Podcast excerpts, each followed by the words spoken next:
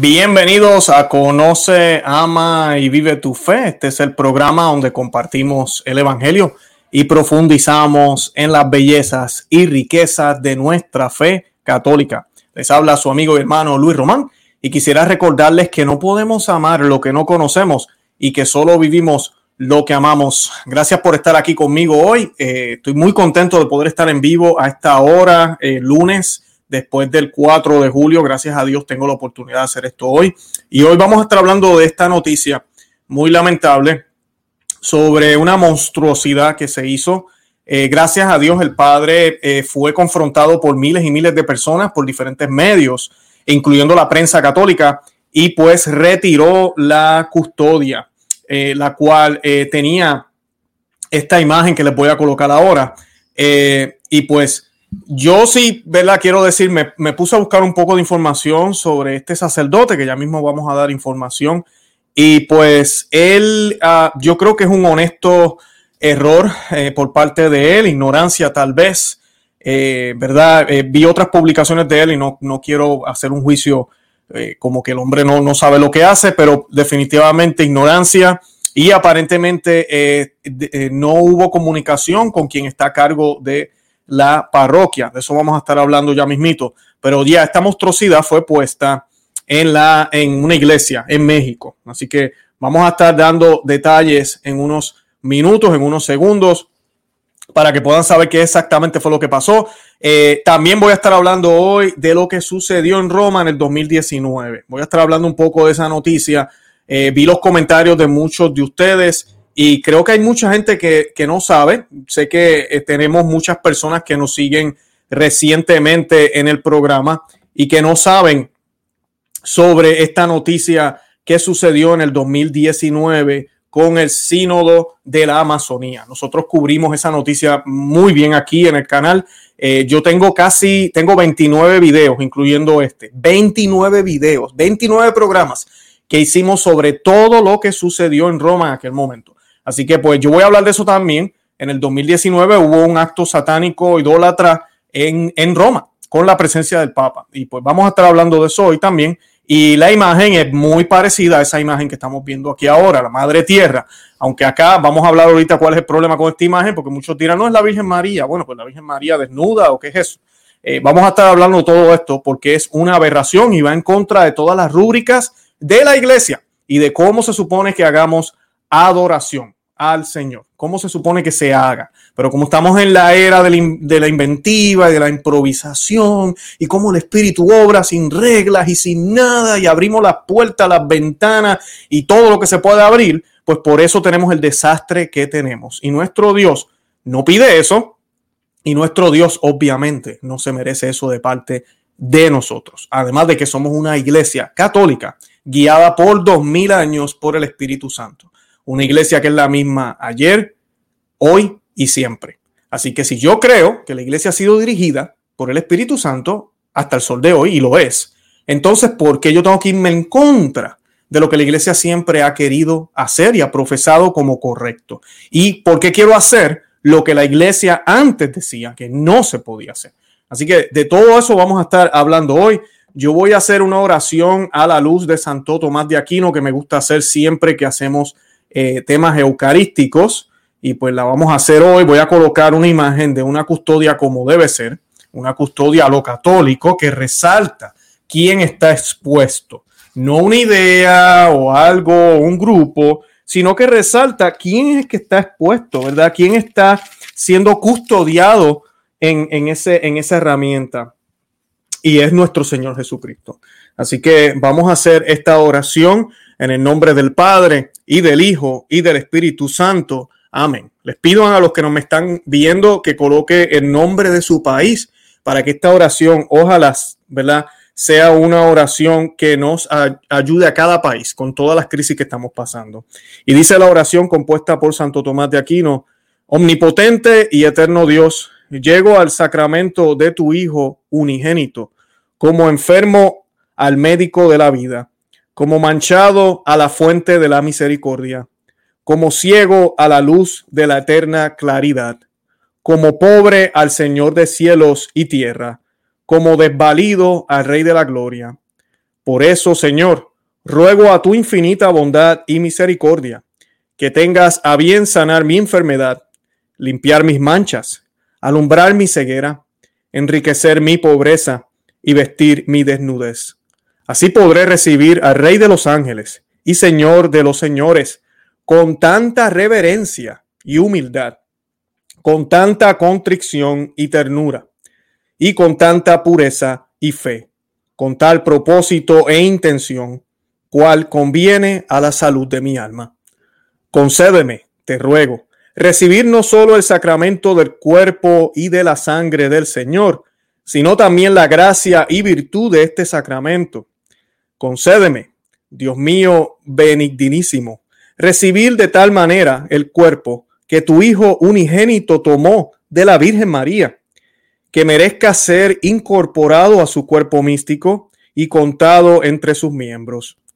Concédeme, Padre amantísimo, que logre yo contemplar un día cara a cara por toda la eternidad a este, tu amadísimo Hijo, a quien ahora en mi vida mortal me propongo recibir en, encubierto bajo el velo del Santísimo Sacramento. Te lo pido en nombre de tu Hijo Jesucristo, quien vive y reina contigo en la unidad del Espíritu Santo por los siglos de los siglos. Amén. En el nombre del Padre y del Hijo y del Espíritu Santo. Amén. Señor, ten piedad de nosotros. Santa María Corredentora, ora pro nobis. Y pues, como les dije, voy a dar brevemente, antes de comenzar a hablar la noticia sobre esta imagen, vamos a hablar de eso hoy, pero quiero darles una breve introducción de dónde viene esta aberración o por qué hay tanto alarma. Gracias a Dios el sacerdote la quitó de su parroquia, pero armó un escándalo a finales de la semana pasada.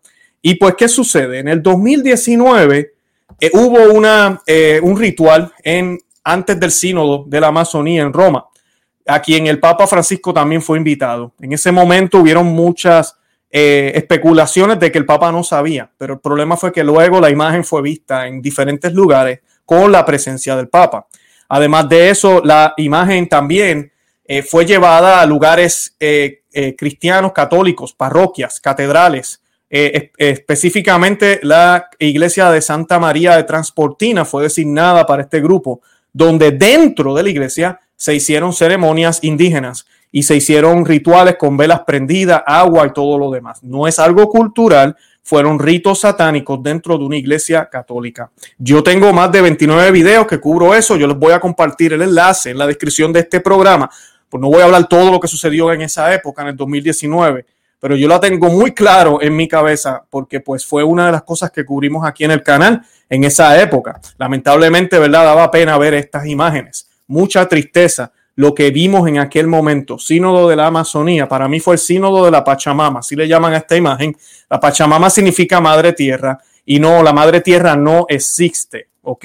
Eso es un concepto nuevarístico, un concepto eh, de los indios, un concepto de la gente pagana, y es triste cuando escuchamos cristianos católicos hablando de la madre tierra. Una cosa es hablar del planeta, pero madre tierra no. Madre, mi madre es la Virgen María, mi madre es la Iglesia Católica, no la madre tierra. Bien importante. En esa época también vimos imágenes como esta que nos alarmaron bastante, donde el Santo Padre también le daba bendiciones a estas imágenes. La excusa siempre fueron, eso es algo cultural. Ellos estaban eh, en ese momento en los videos se ve claramente cómo se arrodillan ante la imagen, cómo le prenden velas. Eh, no, no es algo cultural, es mucho más que eso. Luego, pues vimos estas otras imágenes, ya esto es en Roma, en el Vaticano, vemos a los obispos cargando la imagen. Esto fue en el 2019. Eh, rara la vez que uno ve cuatro obispos cargando la, Virgen de la, la imagen de la Virgen María, porque eso ya es anticuado, eso no se hace ahora. Pero en aquel momento, en el 2019, se peleaban a ver quién iba a llevar la imagen con la canoa dentro del sitio donde se iban a reunir. Y ahí pueden ver que está el Papa también. Así que todo esto es permitido por el Papa. No estoy diciendo que tal vez él lo planeó, pero fue permitido por él. Él podía haber detenido ese, gesto ahí, decirle, oiga, bajen eso, ¿qué les pasa a ustedes? Pero no, no pasó eso. Eh, aquí tenemos otra foto también. Y hay mucha más eh, información y muchas más fotos que puedo mostrar sobre esto. Fueron eventos muy tristes. La gente, mucho debate dentro de la Iglesia Católica sobre lo que estaba sucediendo en aquel momento en Roma y pues daba mucha tristeza ver todas estas imágenes. La Pachamama, que es esa imagen que está ahí, eh, mayormente en las eh, regiones eh, indígenas de Sudamérica, donde se, se, le da honor a la madre tierra o la madre de la vida, por eso está embarazada. Y pues es una india desnuda realmente. y pues es una imagen que muchos decían no, no están acorde con lo que ellos creen allá, pero sí, muchos obispos inclusive empezaron a decir que sí, que esa, esa veneración existe y que eh, tenían, teníamos un problema si seguíamos eh, permitiendo este sincretismo, que fue lo que vimos en Roma en el 2019. Y pues ese sincretismo trajo problemas, mucha gente estuvimos cubriendo la noticia, eh, hubo un, varios héroes, inclusive las imágenes que estaban dentro de la iglesia de Transportina, un católico muy famoso, inclusive fue entrevistado por el doctor Taylor Marshall, eh, él, es, que se nos olvidó el nombre ahora, pero yo tengo el video de él también en ese playlist que les estoy compartiendo en la descripción de este programa. Cuando terminen de ver el programa de hoy, vayan y denle link, ahí, link al link, denle clic y van a ver toda esa información. Es excelente. Y pues él, él habla de cómo él llegó ahí, hay video y todo. Yo comparto el video, ellos entran a la iglesia y esto es como de película. Usted ve el video, ellos muestran los altares. Estamos dando los altares laterales con esa imagen de la Pachamama. Eso fue permitido en el 2019 con todo el permiso de Roma. Eh, así que estamos hablando aquí de una ofensa grande a Dios. Y esas imágenes están puestas ahí y él se las, se las lleva. Técnicamente se las robó. Pero, pero mira, es lo que teníamos que hacer. Lamentablemente, eh, los obispos, los sacerdotes, todos estaban permitiendo idolatría dentro de una iglesia católica. Una cosa es que lo estén haciendo en una plaza, pero dentro de una iglesia católica, ¿no? Tenemos que actuar. Y él actuó, y ese hombre es un héroe. Y pues él es de Australia, creo que es, si no me equivoco. Y él sale, en el video se ve clarito, va llevando las imágenes y las tiran en el río Tíbet, si no me equivoco, enseñan la imagen de la caja Miguel. Bueno, espectacular. Eh, una vez más, los invito a que vean ese enlace que les estoy compartiendo para los que no sabían que eso había sucedido en el 2019, sí, dentro de la Iglesia Católica.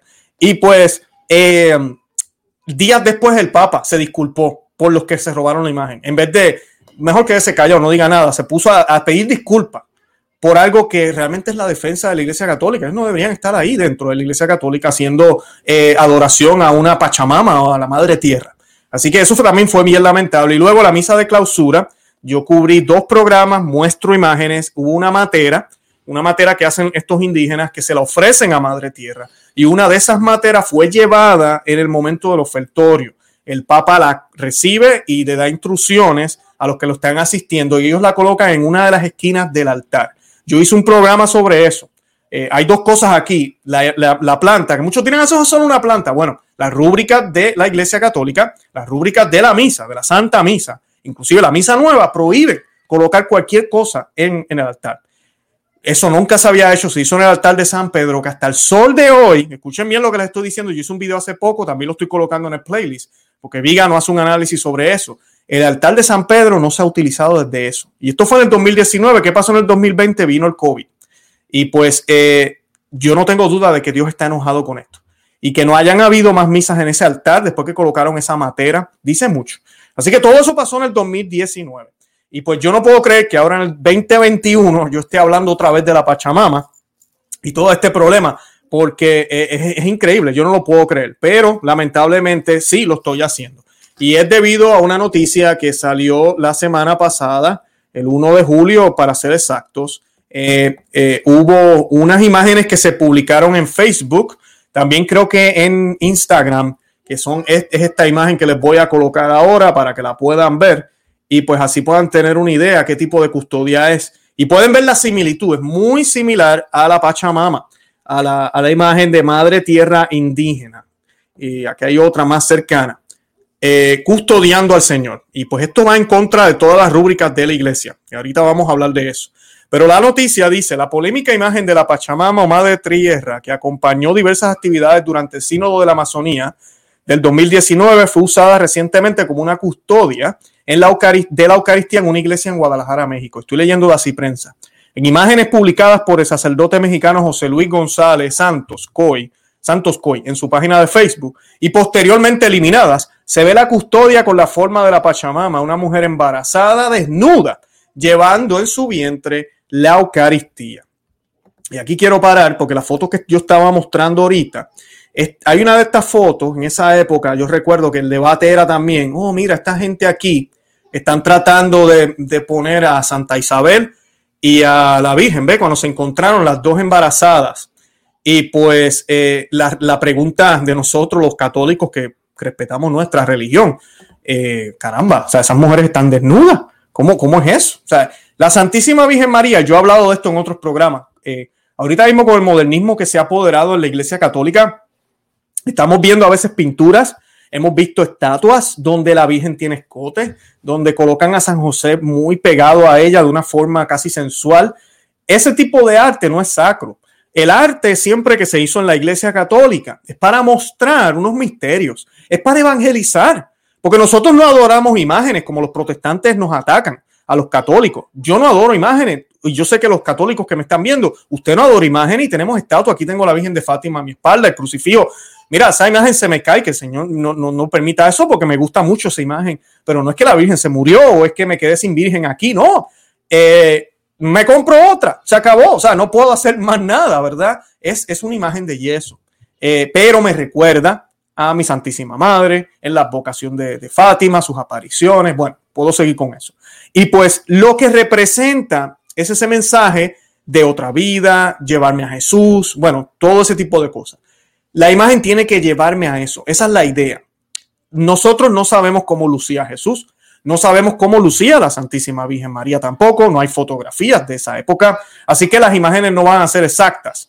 Eh, mucha gente ataca y dice, ustedes siempre pintan a Jesús rubio con ojos verdes. Eso es falso. Hay Jesús de todos los colores. Yo lo he visto moreno, yo lo he visto eh, eh, indígena también. Lo han hecho de diferentes maneras, con mucho respeto, achinado en los países de Asia, ¿verdad? Como los chinos, los japoneses. También hemos visto a la Santísima Virgen, el ejemplo clásico, la Santísima Virgen en Guadalupe, ¿verdad? En México, la Virgen de Guadalupe, cuando se aparece, se aparece mestiza, ¿verdad? Como los indígenas. Así que eh, no, no sabemos cómo lucía y pues estas imágenes representan algo, un pueblo que busca a Dios, eh, un mensaje que se quiere llevar a través del Evangelio, una forma de acercarnos a Cristo. Es hermoso la teología de las imágenes, de lo que ha habido con los icons, ¿verdad? Con los iconos en la iglesia católica, es bello, los vitrales, cuando uno va a las iglesias usualmente antiguas, es para llevarnos hacia el Señor y representar lo que se está haciendo en ese lugar o se quiere decir o, mostrar. Las custodias de por sí, la idea de la custodia es mostrar al Señor. Por eso cuando vemos custodia, y voy a hablar de eso ya mismito, porque esta es horrible por ser este tipo de arte, y más todavía con la relación con la Madre Tierra y la Pachamama. Pero hay unas que están saliendo ahorita muy de moda, con santo, la Virgen aguantándolo en la mano. Eso va en contra de la rúbrica también. Se supone que no sea una imagen de nada. Se supone que sea, es como, como una decoración que se coloca al, al, al protagonista principal, que es Cristo en la Santa Hostia. Pero cuando empiezan a colocarle cosas alrededor, entonces hay más atención a lo alrededor. Entonces hay que tener mucho cuidado. La iglesia en eso ha sido muy, muy fuerte. Lamentablemente hoy en día no, no se sigue esa rúbrica, pero están ahí, en documentos inclusive después del concilio. Así que no estoy hablando solo de que, oh, no, será antes. No, no, mira, si tú eres un modernista, ¿sabes qué? Ni siquiera estás siguiendo lo que, lo que tu iglesia moderna dice. ¿Ok? Entonces, eso lo quiero hablar hoy porque es un problema grave que estamos viendo en la iglesia. Esta imagen, muchos dirán, oh, pero es la Virgen María, desnuda. En serio. ¿Tú crees que eso es bonito? Oh, pero la Virgen tenía cuerpo también. Sí, yo sé, pero las imágenes, e inclusive las imágenes de la Virgen María, no es para presentar la desnudez de la Virgen María o la humanidad de ella, aunque sí la vemos también. Pero es para presentar más que eso. Porque si nosotros admiramos y veneramos a la Santísima Virgen María, porque allá no se le adora, solo adoramos a Dios, la, la veneramos por la misión ejemplar y única que Dios le dio a ella. ¿Y cuál fue esa misión? Ser la madre de Dios, ser la madre de Dios hecho hombre. Nadie ha tenido esa misión en la tierra. Nadie, ni la tendrán. Es una misión única. Las gracias concedidas a esa mujer fueron espectaculares, fueron extraordinarias. Nadie, por más santo que seamos, va a poder tener las gracias que se le concedieron a ellas, ah, perdón, a ella en singular, a ella. Inmaculada Concepción fue concebida sin pecado y sin mancha. y fue asunta al cielo también, luego de pasar de esta vida a la otra. Y hay otras gracias más que el Señor le concede a la Santísima Virgen. Claro, con todas las gracias viene una responsabilidad, una espada atravesará su corazón. Son las palabras proféticas que se le dicen a ella. Y luego que ve ella, ya está ahí al pie de la cruz, cuando a su hijo es traspasado también por una lanza. Ese dolor lo sintió también ella. Claro que sí. Y el dolor que ella siente es inmenso, mayor que el de cualquier santo, por más perfecto que haya vivido el santo. El dolor que ella siente por el Señor no puede ser comparado al dolor que nosotros sentimos también cuando vemos al Señor crucificado. No, porque ella no tan solo es discípula, no tan solo es seguidora del Señor, no tan solo es la hija y sierva del Señor y de Dios. No, ella es la madre. Ella es la madre de Jesús, la madre de Dios. Así que aquí hay mucho más. Nuestra madre pudo vivir a Cristo no tan solo en lo espiritual y en lo personal, sino en su, en su vida entera. Ella era su mamá, amiga y amigo que me escuchas. Entonces, no, este tipo de imagen es una aberración, es un pecado, es un pecado, sí, lo estoy diciendo aquí. Es horrible, es sacrilegio, es blasfemia, es un ataque directo a la Eucaristía, es un ataque directo a la Iglesia Católica perpetrada por uno de los suyos. Lamentablemente, es triste. Gracias a Dios se retiró esto de su portal. Y yo les pido a todos los que están viendo este video que oren por este sacerdote. Voy a mencionar el nombre ahora. Oremos por él.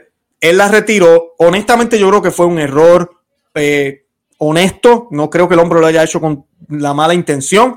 Y gracias a Dios la retiró. Pero, pero mira, horrible. No cambia, no cambia lo que sucedió. El nombre del el sacerdote José Luis González Santos Coy. ¿Está bien?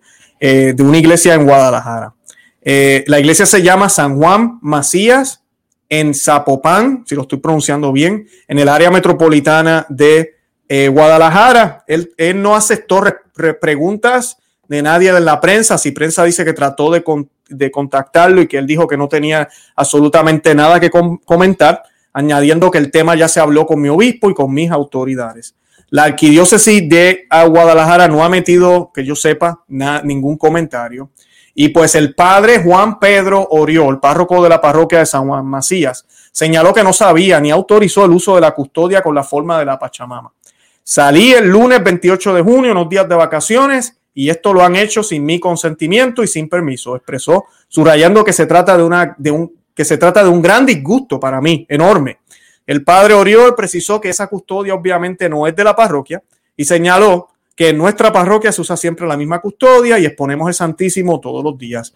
Justamente en esas vacaciones estoy tratando de encontrar una custodia parecida, un poco más nueva, pero nunca hemos usado otra custodia más que la que tenemos en nuestra sacristía y usamos todos los días para la exposición, reiteró el padre eh, Oriol. Eh, como les decía al principio, la Pachamama o Madre Tierra es una deidad de los Andes en América del Sur. Durante el Sínodo de la Amazonía del 2019 fue presentada como si perteneciera a la cosmovisión amazónica. El 4 de octubre del 2019, en un evento organizado en los Jardines del Vaticano, eh, eh, hicieron un ritual indígena en el que habían dos figuras femeninas desnudas, talladas en madera, que con el paso de los días fueron identificadas como Pachamama. Algunos llegaron a identificar a la imagen desnuda como una, con la vocación de la Virgen María llamándola Nuestra Señora de la Amazonía. Y pues ese, eso es lo que le estaba contando al principio del programa. Yo estoy colocando el enlace de un playlist. Eh, los que, yo sé que hay gente que no, no somos tan tecnológicos, pero en YouTube, si usted va a mi canal, busca Conoce, Ama y Vive tu Fe con Luis Román, eh, y va a donde dice videos, y arriba dice home, dice video, dice playlist, le da playlist, disculpen. Y ahí hay una lista, un listado de videos y se llama así mismo, Pachamama, Sinodo, Sinodo de la Pachamama, creo que es. Y ahí tenemos más de 29 videos, usted va a poder ver todo el análisis, todo lo que sucedió. Yo lo grabé en aquel momento, hay uno o dos más recientes. Inclusive tenemos eh, también con el obispo Schneider hablando de este problema, con el señor Julio Loredo, a quien hemos tenido aquí en el programa, presidente de la TFP en Italia hablando de este problema, porque esto fue, esto fue algo muy feo en esa época, en el, en el 2019. Así que para los que no saben, porque sé que muchos ahorita están viendo el programa y están como que, que están hablando, pues, pues sí, esto sucedió en nuestra iglesia. Aquí pueden ver cargando un ídolo, unos obispos de la Iglesia Católica, ¿sí? Ahí en procesión con un ídolo de la Amazonía o de la Amazona llamado Pachamama. Y pues fue muy triste todo lo que, lo que se vivió en aquel momento. Así que pues eh, los invito a que vean eso, porque sé que muchos no, tal vez no están informados sobre esa situación. Ahora, lo que yo quería hablar de las custodias. Las custodias deben lucir de esta forma. Deben lucir así, ¿verdad? Debe ser, eh, deben apuntar a Cristo. El protagonista de este objeto, podríamos decir, es el Señor. Y hay varias reglas que uno, que uno debe seguir o que el sacerdote debe seguir. Una de ellas importante, y la voy a leer aquí, que tengo parte de la rúbrica, dice cuando la custodia contiene la sagrada hostia, el sacerdote no lo toca con sus manos desnudas, pero en cambio, y escuchen bien lo que voy a decir, pero en cambio, eh, lo mantiene con un velo humeral, una ancha banda de tela que cubre sus hombros y tiene pliegues en el interior en el que coloca sus manos. Y estoy seguro que han visto eso en, la, en su vida. Cuando usted va a las parroquias, usted ve que el sacerdote se tapa las manos y, y toca la custodia. Ahora, ¿por qué estoy hablando de esto? Porque nada lo toca. Hay muchísimas fotos y videos en la internet y la gente está contentísima y se ven las manos. Y yo hice un programa sobre esto hace un tiempo también y mucha gente se enojó tocando la custodia, tocando al Señor. Y no, que mira, que es que yo quiero tocar al Señor como, como la, la, la mujer que tenía la hemorragia y fue y tocó al Señor con fe. Eso no es correctamente la manera de ver lo que sucedió en la Biblia cuando ella va a tocar al Señor. Ella no va por el mero hecho de que, si, de que tocándolo es que sé que me voy a sanar. Ella va porque tiene fe hacia el Señor. Y su manera, el espíritu o, se inspira a tocarle parte de la vestimenta del Señor. Y lo hace. Y el Señor se da cuenta que la, que la, que la tocaron. Pero no se olviden la reacción del Señor con María Magdalena. El Señor ya ha resucitado y él le dice, no me toques, que yo no he sido todavía saltado, no me toques. Ahora, en cambio, esos mismos momentos, ese mismo fin de semana de la resurrección, se presenta a los apóstoles y les dice, tóquenme, yo no soy un fantasma. Le dice a Santo Tomás, ven, pon tu dedo aquí, pon tu llaga, pon, pon la, la mano en la llaga, ven. Porque a los apóstoles sí, a María Magdalena no, porque los apóstoles están consagrados, son, son sacerdotes. Ellos sí pueden tocar el cuerpo del Señor. Pero con todo y esto, en esta regla que la iglesia nos da, por el respeto que se debe tener, el sacerdote debe tener ese, ese, ese, esa humera, ese velo humeral para no tocar al Señor. Eso es regla. Pero lamentablemente también, no tan solo vemos a la gente tocándolo, lo cual es irreverente y no se debe hacer, y va en contra de las normas de la iglesia. Si hablan de obediencia, siempre están hablando de obediencia ahora los modernistas, pues mira, vamos a obedecer y no toquemos la custodia. Pero tú ves, lamentablemente, y esto le pido a los sacerdotes que me están viendo, porque sé que nos siguen, eh, sacerdote, obispo que me estás viendo, por favor, no le, no le baje la custodia a la gente. Yo he visto sacerdotes que van con ella y van y se la bajan y la gente besa la custodia y van y le bajan y vuelven y besan. No, ¿sabe? Esto no es cuando tú vas con una custodia donde está el cuerpo del Señor. O sea, está Jesús presente. Y es difícil porque somos humanos y lo que vemos es un pedazo de pan, pero es Jesús dentro de ese objeto, que ese objeto es sagrado no podemos tocarlo. No podemos tocarlo de esa manera. Es bien diferente cuando tenemos una reliquia de un santo, eso es distinto, porque fue un medio que utilizó el Señor para actuar. Que por ejemplo, hablando de la mujer que toca a Jesús, eso es un ejemplo de, la, de una reliquia.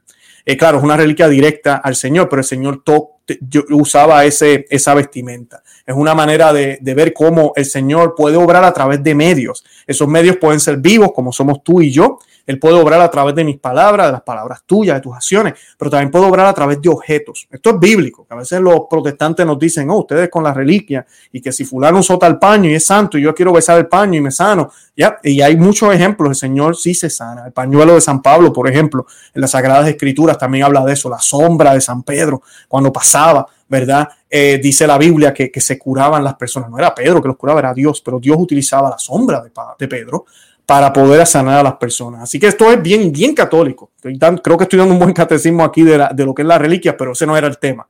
Pero en términos de las custodias, no se puede tocar. Es una falta de respeto, es irreverencia. Y usted sacerdote, diácono, quien sea que está haciendo eso, no debe hacerlo. Yo he estado en ceremonia, yo sé que lo hacen con la mejor intención del mundo. Cuando yo iba a parroquias no soldos, eh, lo hacían, iban y, y, Inclusive alguna de mis hijas cuando estaba embarazada, yo recuerdo que fueron y le pusieron la custodia en la, en la, en la, en la, ¿cómo se dice? En la barriguita de mi esposa. Y pues en ese momento yo no sabía que eso estaba mal, pero, pero no, no, no, no, no está bien. Así sea buena la intención y mi esposa tenga la mejor intención del mundo, eso no es correcto. Acuérdense en que la manera en que adoramos a Dios es como es, Él es, como Dios. Y pues el tabernáculo, eh, el famoso tabernáculo, el arca, ni siquiera lo podía tocar nadie, dice las Sagradas Escrituras. Y ahí no estaba la Eucaristía. La presencia de Dios estaba ahí, pero no la Eucaristía. La Eucaristía es Dios. Bien importante eso. Cuando, cuando van cargando la custodia, yo creo que hay católicos todavía hoy en día que piensan que es la presencia del Señor. No, no es la presencia del Señor, es, es Dios. El Señor está ahí, vivo, presente. Y en persona de Cristo, el sacerdote, que dice las rúbricas, que se debe colocar ese velo para tapar las manos y eh, mostrar ese respeto eh, pues si el sacerdote no lo puede tocar, ¿por qué lo puedo tocar yo? No se puede. Así que de esa manera es que el Señor obra a través de esto. Eh, dice que los fieles no deben tocar el ostentorio. Llegan, eh, lamentablemente hay mucha gente que piensa que eso es lo que hay que hacer, que, que ese es, lo que debemos hacer, tocar al Señor, y no, eso no es correcto, no está bien, es un abuso. En la instrucción general, lo estoy leyendo de la instrucción general del misal romano numeral 332. En lo tocante de la forma, y esto es lo que quiero hablar, de la forma de los vasos sagrados. Voy a mostrar aquí algo. Tengo una foto acá que tal vez no es tanto, pero para mí es, es horrible. Se ve un poco blurry. Yo sé que no se ve muy bien la foto. Eso es una custodia que le dieron una vez al Papa Francisco. Esa custodia es horrible. Eh, muchos le llamaron el abanico. Eh, las custodias que siempre se hicieron fueron así.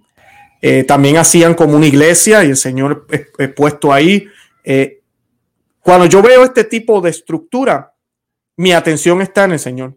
Lo que trata es de, ir, eh, de highlight, como dicen en inglés, mostrar, vamos a decir, no es mostrar, yo diría que enfatizar, esa es la palabra, enfatizar el Señor que está ahí. Esa es la idea.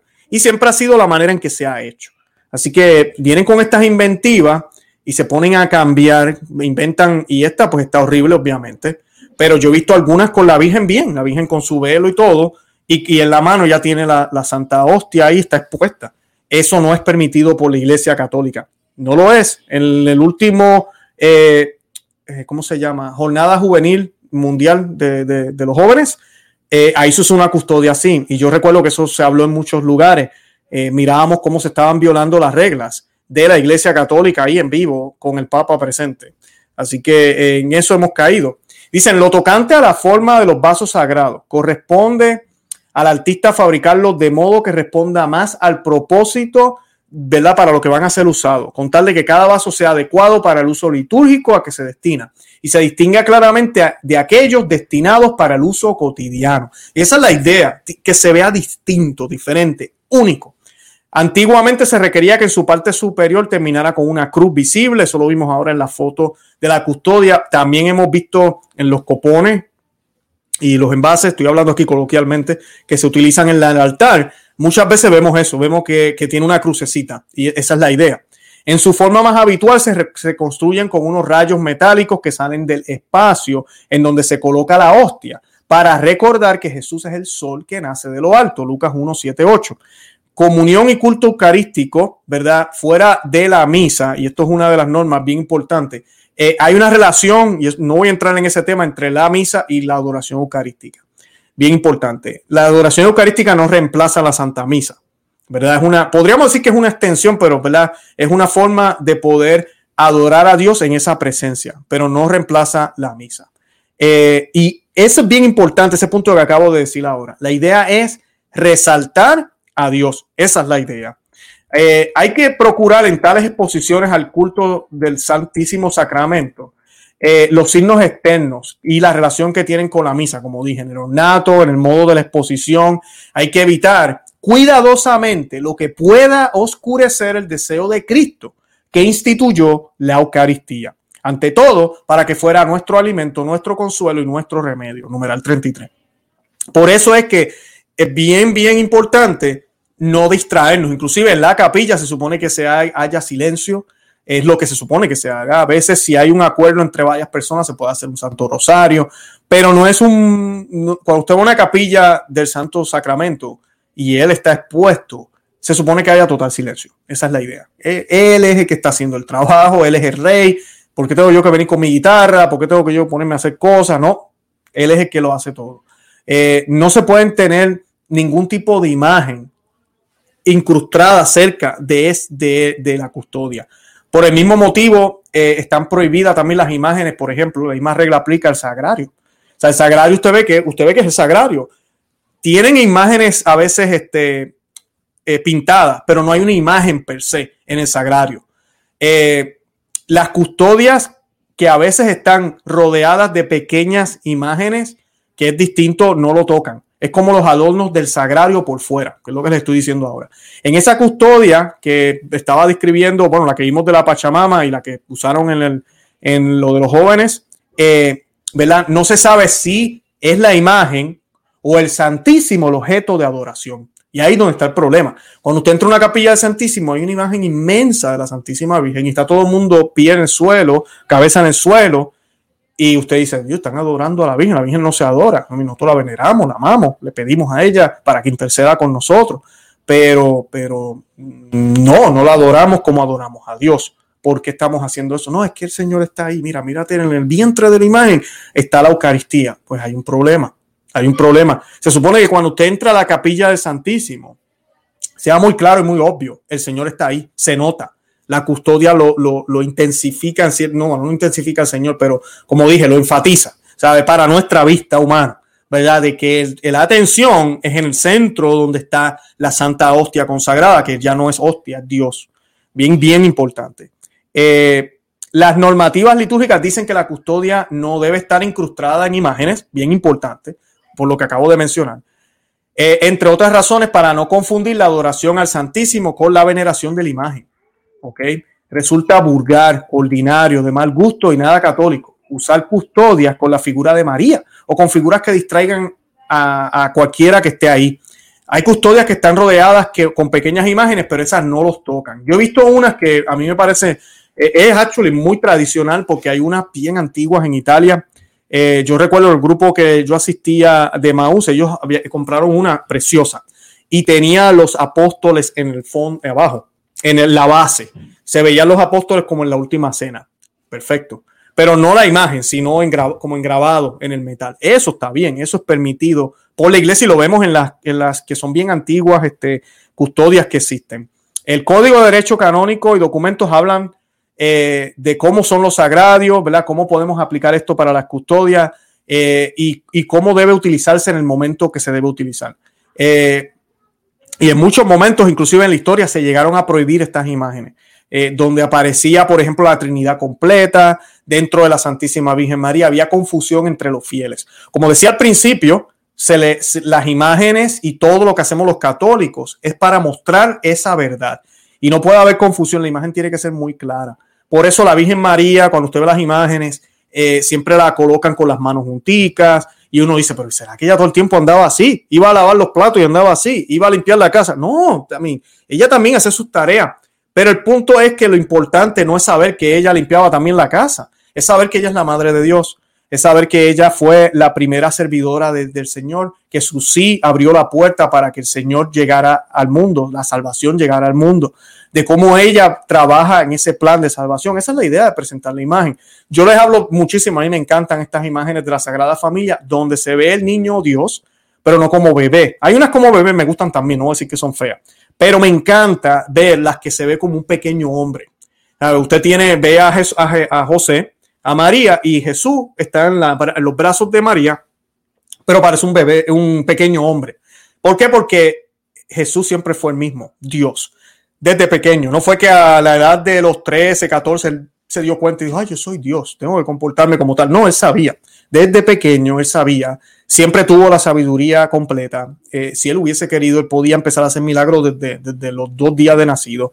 Eh, que inclusive la Biblia nos manifiesta eso con la adoración de los reyes magos. no podemos, hay personas por ahí que se ponen a dar disparate. Jesús fue Dios siempre. eh, desde que fue concebido, ¿verdad? Desde que, desde que está ahí en el vientre de la Santísima Virgen María. Y pues es bien importante esto porque si la imagen confunde, nos va a confundir lo que se le debe a cada uno. La hyperdulia, la latria, la latria se le debe solo a Dios, ¿verdad? La, la idolatría solo se le da a Dios, a solo a Dios adoramos.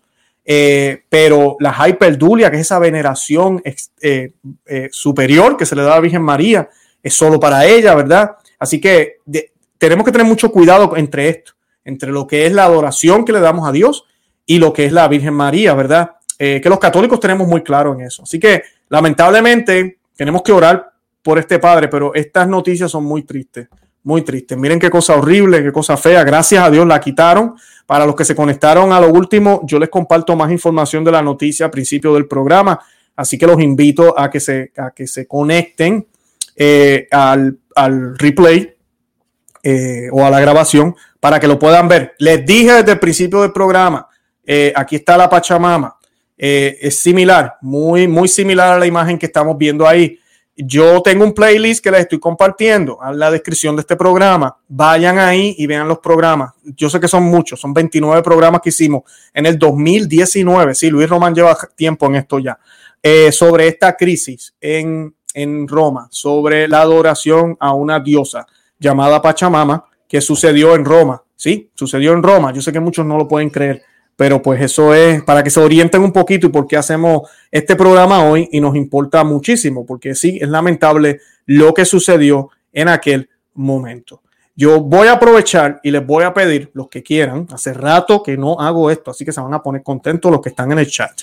Si tienen preguntas, pueden preguntar. Estoy disponible para ustedes. Voy a darles, qué sé yo, unos 10, 12 minutos. Vamos, podemos hacer preguntas hoy. Quiero aprovechar que estamos en el medio del programa nosotros tenemos el canal en YouTube, Conoce, Ama y Vive tu Fe con Luis Román. Y tenemos también Perspectiva Católica con Luis Román. Son dos canales. Les pido que se suscriban al canal. ¿Cómo me pueden ayudar? Amiga, amigo que me escuchan, compartan los videos para que más personas se enteren que existimos, para que más personas se enteren. Mm, yo sé que los que me siguen saben, nosotros aprendemos muchísimo de teología, muchísimo de la doctrina católica en estos programas. Yo utilizo las noticias, la gente piensa, Luis lo único que hace es hablar de lo que está pasando malo en la iglesia. Falso. Hablamos a la luz de lo que está sucediendo, pero sí enseñamos. Hoy aprendimos tremenda catequesis sobre las reliquias, sobre eh, la custodia, qué se debe hacer, qué no se debe hacer. Todo eso lo aprendimos hoy. Así que compartan los programas para que más personas se beneficien. También estamos en Facebook, Instagram y Twitter. Los que no me siguen ahí, vayan y búsquenme eh, allá en por Conoce, Ama y Vive tu Fe. Los que me están viendo por Facebook ahora, que sé que son algunas personas, eh, gracias por seguirme, gracias por ver este en vivo por Facebook. Eh, pero usted se está perdiendo 90% del contenido. Sí, 90% del contenido. Tenemos más de 500 programas en YouTube. Tiene que ir a los canales de YouTube y suscribirse. De vez en cuando yo transmito estos live en Facebook, pero yo no subo todo en Facebook. Así que se está perdiendo material. Estamos también eh, un grupo que tenemos de miembros cristeros. Eso, tienen información exclusiva, videos exclusivos, les estoy dando regalos. Si usted quiere ser parte de ese grupo, lo puede hacer de dos formas. Una es, hay un botón que dice Join, usted le da ese botón y es parte del ejército cristero que tenemos aquí en el programa y yo les voy a estar compartiendo uno o dos videos semanales, si Dios quiere, donde hablamos de temas un poco más profundos eh, para ese grupo. Además de eso, es mi manera de agradecerles, porque sé que muchos de ustedes nos quieren apoyar económicamente, es mi manera de darle las gracias. Y también estamos en Patreon. Los de Patreon reciben el libro Maná de Aliento para el Cristiano en físico. Si usted quiere ir allá, lo puede hacer de esa manera. Todo el contenido que compartimos también en Miembros Cristeros en YouTube, usted lo va a obtener por medio de Patreon. Así que una o la otra me apoyan de esa manera. De verdad que gracias. Y pues voy a mirar aquí rapidito. No sé si tengo preguntas. Veo muchas gracias, gracias. De verdad que ustedes no saben. Los mensajes de gracias me ayudan muchísimo. No es fácil eh, eh, estar en, en ¿verdad? En este medio, hablando la verdad. Es muy, muy, muy difícil. Así que, eh, pero se puede, se puede. Así que, pues, vamos a ver aquí. Oh, mira, esta es tremenda pregunta y estamos pensando. Ay, se me fue, espérate. Disculpa, ¿podrías enseñar ristología? Te contesto luego, porque esa no era la pregunta que quería poner. aquí. Eh, hermano, ¿me puedes dar su opinión sobre la misa neocatecumenal? Por favor, Dios les bendiga. Eh, yo no estoy de acuerdo con eso, eh, te lo puedo decir claramente. Lamentablemente creo que, que se han ido muy lejos. Yo he hablado de, del tema, ellos, ellos dicen mucho de que queremos hacerlo como lo hacían los primeros cristianos. Mi respuesta es, si el Espíritu Santo guía a la iglesia y ha guiado a la iglesia desde siempre, porque yo tengo que ir para atrás. O sea, para atrás en el sentido de hacer, de, de, de olvidarme de todo lo que la iglesia, ¿verdad? orgánicamente y por inspiración del Espíritu Santo ha ido desarrollando. Bien importante. La, la, fe siempre ha sido la misma, pero yo no puedo ir, es lo mismo que pasa con la comunión en la mano. Muchos modernistas, no, pero es que así era que lo, hacían en algunas regiones en el principio. Ay, la iglesia lo prohibió. Llegó un momento donde la iglesia dijo, no, no más, por el, por el, problema que había con los escándalos y abusos eucarísticos. Entonces, si yo creo que la iglesia ha sido dirigida por el Espíritu Santo, porque yo tengo que virar para atrás hacerlo como lo hacían completamente, no. Yo tengo que respetar lo que la iglesia ha ido ¿verdad? desarrollando siempre con continuidad, no con innovaciones. Lo que estamos viviendo ahora, los modernistas que se han metido ahora son innovaciones, lo que, hablé, lo que hablamos hoy de la, de la custodia. Pero la custodia, como la vieron ahí bonita, no existía en la época de los apóstoles.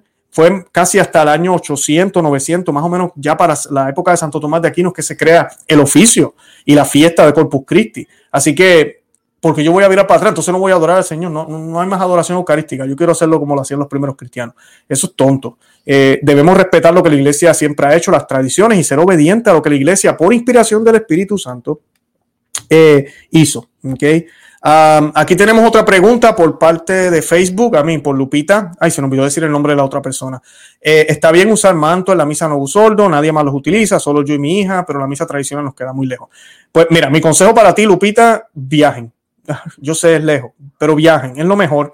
Eh, eh, porque si la gente se siente incómodo, usted tal vez se siente incómoda. Yo les invito a que sigan haciéndole la misa no sordo, pero lamentablemente esa no es la norma en la misa no sordo. En las misas tradicionales es la norma usualmente que la mujer se coloque velo, aunque no es mandado.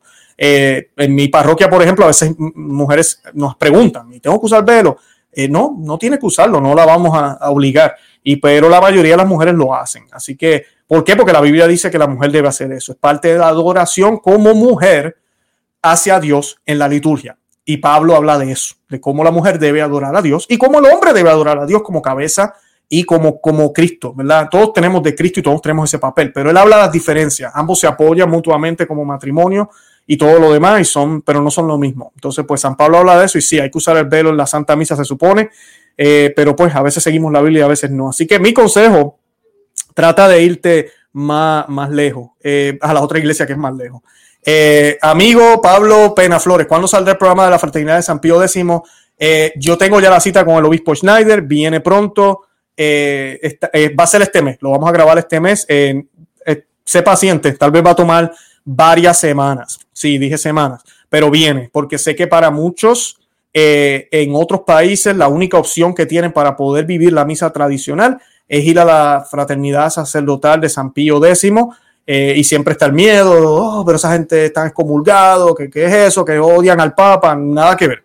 No están excomulgados, sí tienen, eh, hay un problema jurídico que la iglesia tiene que solucionar con ellos, pero ellos las misas todas las ofrecen por el Papa Francisco. Yo he estado en parroquias de ellos y lo primero que usted ve en el lobby al entrar es la imagen, es la foto del Papa Francisco. Y ellos no son sede vacantes o piensan que no hay papa o que Benedicto XVI es el papa, nada de eso. Así que mi consejo, si pueden ir, les voy a compartir un artículo que escribió el padre Javier Olivera Rabasi para Info Católica hace un tiempo ya sobre la fraternidad de San Pío X, en qué circunstancias un católico puede ir y, la actitud que debemos tener, porque no debe ser en rebeldía. Si usted va en rebeldía, tiene un problema, esa no es la idea. Eh, cuando vamos allá es porque estamos viendo demasiados abusos en las que tenemos acá. Y pues si esa es su única opción, mira, no tenga miedo en ir. Yo les comparto siempre un enlace que se llama Latin Mass uh, uh, Directory o .org. Ahí eh, a nivel mundial están todas las iglesias que ofrecen la misa tradicional. La Fraternidad de San Pío X no está ahí, pero están todas las otras iglesias diocesanas, Fraternidad de San Pedro, Instituto eh, Christ uh, the King, eh, ¿cómo se dice?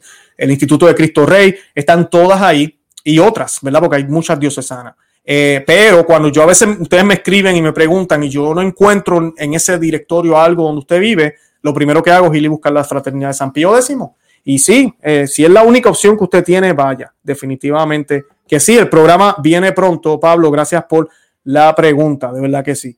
Eh, vamos a ver, ah, sí, esto es cierto, déjame aquí, miren. Alem Abarca, ay, me gusta esa foto. Dice, así el Luis, fue tremendo, horrible. Lo bueno que muchos alzaron la voz, no fue indiferente y defendieron a nuestro mayor tesoro, a Jesús sacramentado. Eh, sí, eso es cierto, se nos olvidó mencionarlo. Por eso mucha gente a veces me dicen, Luis, pero ¿qué podemos hacer? Tú hablas de todas estas noticias y parece imposible. Eh, y sí, es difícil. Estamos en una iglesia que es católica, nosotros no somos protestantes. O sea, yo no tengo autoridad para estar declarando cosas, ni estar diciendo que el Papa no es Papa, o que el otro, la renuncia no fue válida, o que este dogma no, este dogma sí, nada de eso. Aquí, por ejemplo, Luis Román enseña el catecismo de la Iglesia Católica, todos los concilios, no solo el Concilio Vaticano II, todos los concilios, el Concilio de Trento, el catecismo romano, eh, aquí toda la tradición. Y pues, pero vivimos una iglesia que es jerárquica. Yo no tengo ninguna autoridad, pero hay poder. Podemos hacer cosas y esta es un ejemplo.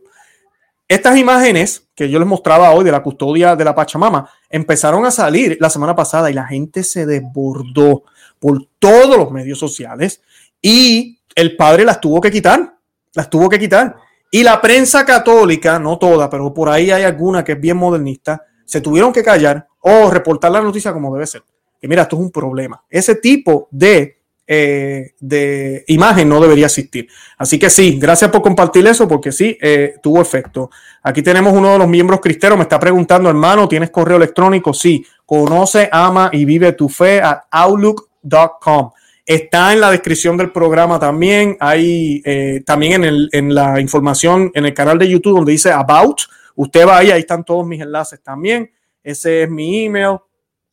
Eh, vamos a ver qué otra pregunta. Y disculpen que no, que no los pueda tener a todos. Son muchas preguntas. Hermano Luis, aquí en la Ciudad de México, ¿sabrá dónde hay parroquias en las que dan la misa tradicional? Sí, sí hay. Eh, si quieres, escríbeme por el email, pero sí hay el enlace de las iglesias de, ay, de las misas tradicionales, se lo estoy compartiendo también en la descripción. Ve ahí. Eh, también estamos, eh, como les digo, la Fraternidad de San Pedro está en México, tiene mucha presencia allá, así que busca, posiblemente te toca viajar, Leticia, pero, pero sí, sí hay.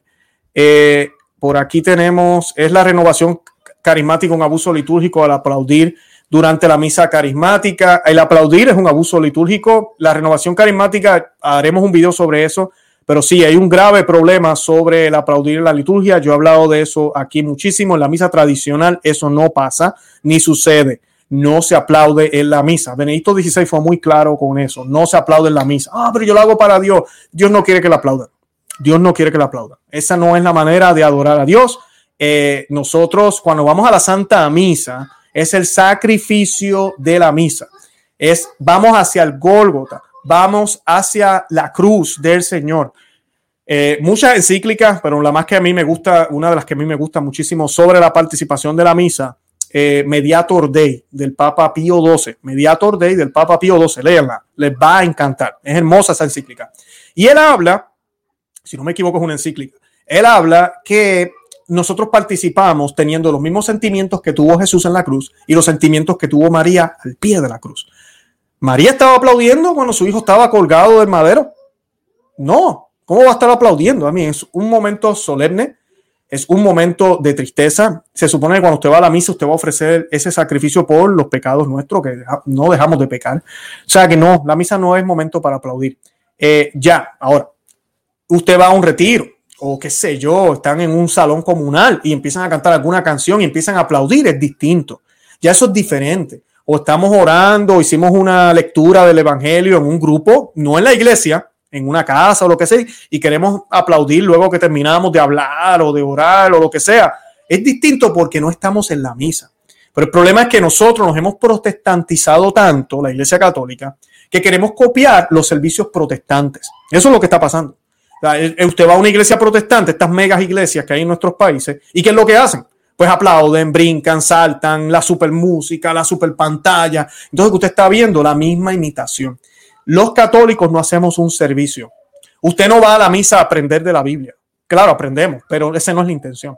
Nosotros vamos a santificar el día del Señor, si es domingo, Y además de eso, vamos a unirnos al único sacrificio perpetuo. Y los católicos somos los únicos que hacemos eso, al igual que lo hicieron los judíos en su momento, cuando hacían los sacrificios en el templo. Ahora el templo es Cristo, él mismo lo dice. Entonces, eso es lo que vamos a hacer.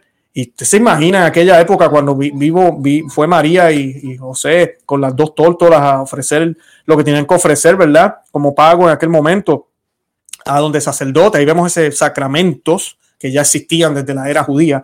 Eh, vemos cómo, cómo, ellos hacen eso y el sacerdote hace su trabajo. Es el sacerdote, no es José quien lo hace, no es María misma, no. el sacerdote tiene una, un poder que Dios le da. Y el sacerdote no empezaba, ¡Eh, eso! Y empezaba a aplaudir. No, no, no, no, no, esa no es, es una forma muy mundanizada y muy protestantizada de ver la liturgia. Así que eh, bien importante, no, los aplausos no van a la liturgia. Aquí veo varias preguntas, veo varias personas preguntándome sobre, eh, sobre todo esto de la misa tradicional. Una vez más, el enlace se los estoy dejando en la descripción de este programa para que puedan buscar. Eh, vamos a ver. Eh, bueno, aquí no tengo detalles, Diana no me está dando detalles, dice mi parroquia en Medellín, Colombia, el padre organizó la custodia y la puso preciosa en una devoción hermosa.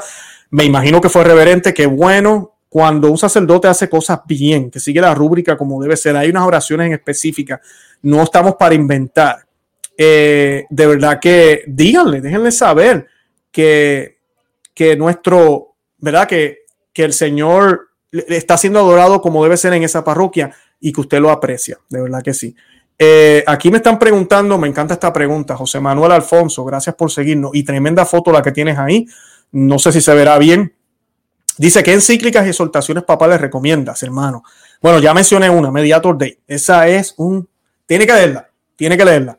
Otra que, hay que leer es Pascendi del Papa San Pío X, que yo la tengo por aquí atrás, pero no sé si no, no la puedo buscar ahora entre todos los libros que tengo aquí.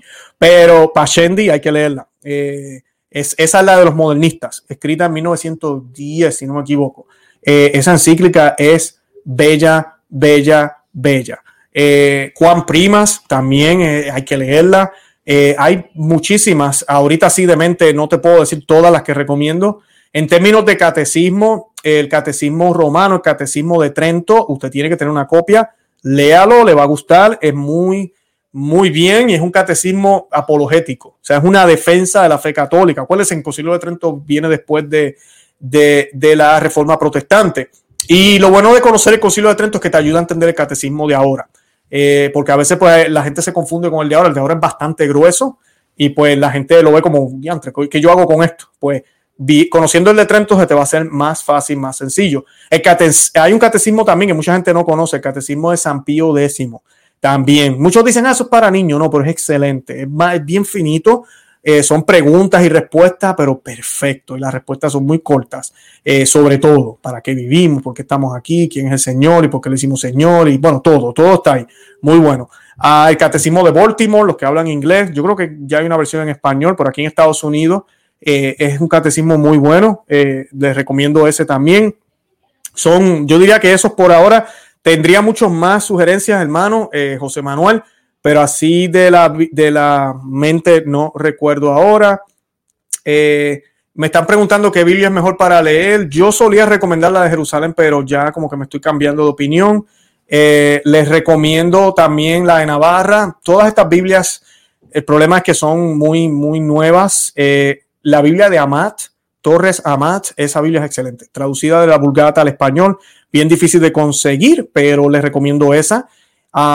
el misal que yo utilizo, hay varios misales, pero este misal, esto no es la Biblia, ¿verdad? Pero el misal eh, romano de 1962, las traducciones son bastante buenas de las lecturas acá también. Así que, eh, porque hay varias pruebas que usted puede hacer, pero es bien difícil ahorita.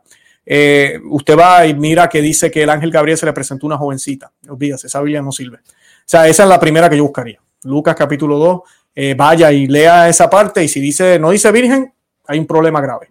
Eh, igual en el pasaje de Isaías 7:14, si no dice virgen tampoco, ¿verdad? Que dice que la señal va a ser una virgen que va a dar a luz y dice una joven, una mujer en el cielo, yo no sé qué cosas traducen distinto. Esas Biblias mm, son malas. Así que esa es la prueba que puedan hacer. Me están preguntando de qué opino de la Biblia latinoamericana. No, es muy modernista. Eh, yo la solía usar, pero no, es muy modernista lamentablemente. sí, me, están diciendo de la Biblia de Jerusalén, pero ediciones viejas también hay versículos que no, que no son, que, hay problemas. La de Torres Amat, Biblia de Torres Amat, se olvidó el nombre del, del sacerdote. Torres Amat, esa Biblia es excelente. Torres Amat, búsquenla, les va a gustar. Eh, vamos a ver últimas preguntas, porque ya voy para una hora y no me gusta extenderme demasiado. Eh, vamos a ver, van todos, estas preguntas van súper rápido. Es a ver, eh, um, Oh, sí, eh, eh, esta pregunta es excelente. Epifanía, gracias. Una pregunta, cuando en la misa dice el sacerdote, el Señor esté con nosotros y las personas siempre elevan las manos, yo no lo hago porque pienso que no es correcto. ¿Está bien o no? Está muy bien, no leves las manos. No hay que hacerlo. Miren el misal. Es que cuando tú miras el misal, lo que que ya hoy en día no usamos misal tampoco. La misa nueva, pues no. Mm, no, ah, no, no, no, ah, yo diría que tal vez no. La gente no le ve la importancia. Hemos perdido eso. Eh, pero en el misal no, eh, los gestos eh, con manos y subir las manos y cogerse las manos en el Padre Nuestro y ese tipo de cosas, no, nada de eso hay que hacerlo y los sacerdotes no educan. quien está celebrando la misa, te guste a ti o no, es el sacerdote. Tú estás participando en ella, claro, como pueblo, pero él es el celebrante, no eres tú. lamentablemente hemos tenido una idea y se está, esto es un ataque al sacerdocio eh, donde están igualando el sacerdocio de, los bautizados con el sacerdocio de ordenación, el sacerdocio eclesiástico. Son dos cosas distintas. Y hay unas eh, cosas y unas obligaciones que hace el sacerdote que no, que no hago yo. Y, sin, y, por más que yo alce la mano o lo que sea, no lo hace más eficiente o no lo hace mejor. Así que tengamos eso, eso presente. Eh, bueno, ahí me están preguntando otra vez de la renovación carismática. Ya contesté esa pregunta, tienes que ir para atrás. Y nada, lo voy a dejar ahí. De verdad que eh, los invito a que visiten nuestro blog. Nuestro, nuestro blog es Conoce, Ama y Vive tu Fe. Y que se suscriban aquí al canal en YouTube y que le den me gusta. De verdad que oremos por el sacerdote que colocó esta imagen horrible en la iglesia y pidámosle a Dios misericordia y piedad porque lamentablemente este tipo de cosas lo que hacen es crear confusión. Yo no estoy creando la confusión, yo solamente estoy mostrando lo que hicieron. Gracias a Dios lo retiraron, así que oremos por él y por todos estos innovadores que dicen que el Espíritu Santo los inspira a hacer estos disparates. Y mantengámonos firmes, no hay que innovar. La iglesia ya tiene dos mil años. Sigamos la rúbrica, sigamos lo que siempre han hecho, lo que hicieron los santos, lo que hicieron eh, Santa Catalina de Siena, San Juan Bosco, ese tipo de custodia. ¿Por qué tenemos que estar inventando? ¿Por qué tenemos que estar cambiando? Bueno, nos amo en el amor de Cristo y Santa María, ora pro nobis. Que el Señor los bendiga.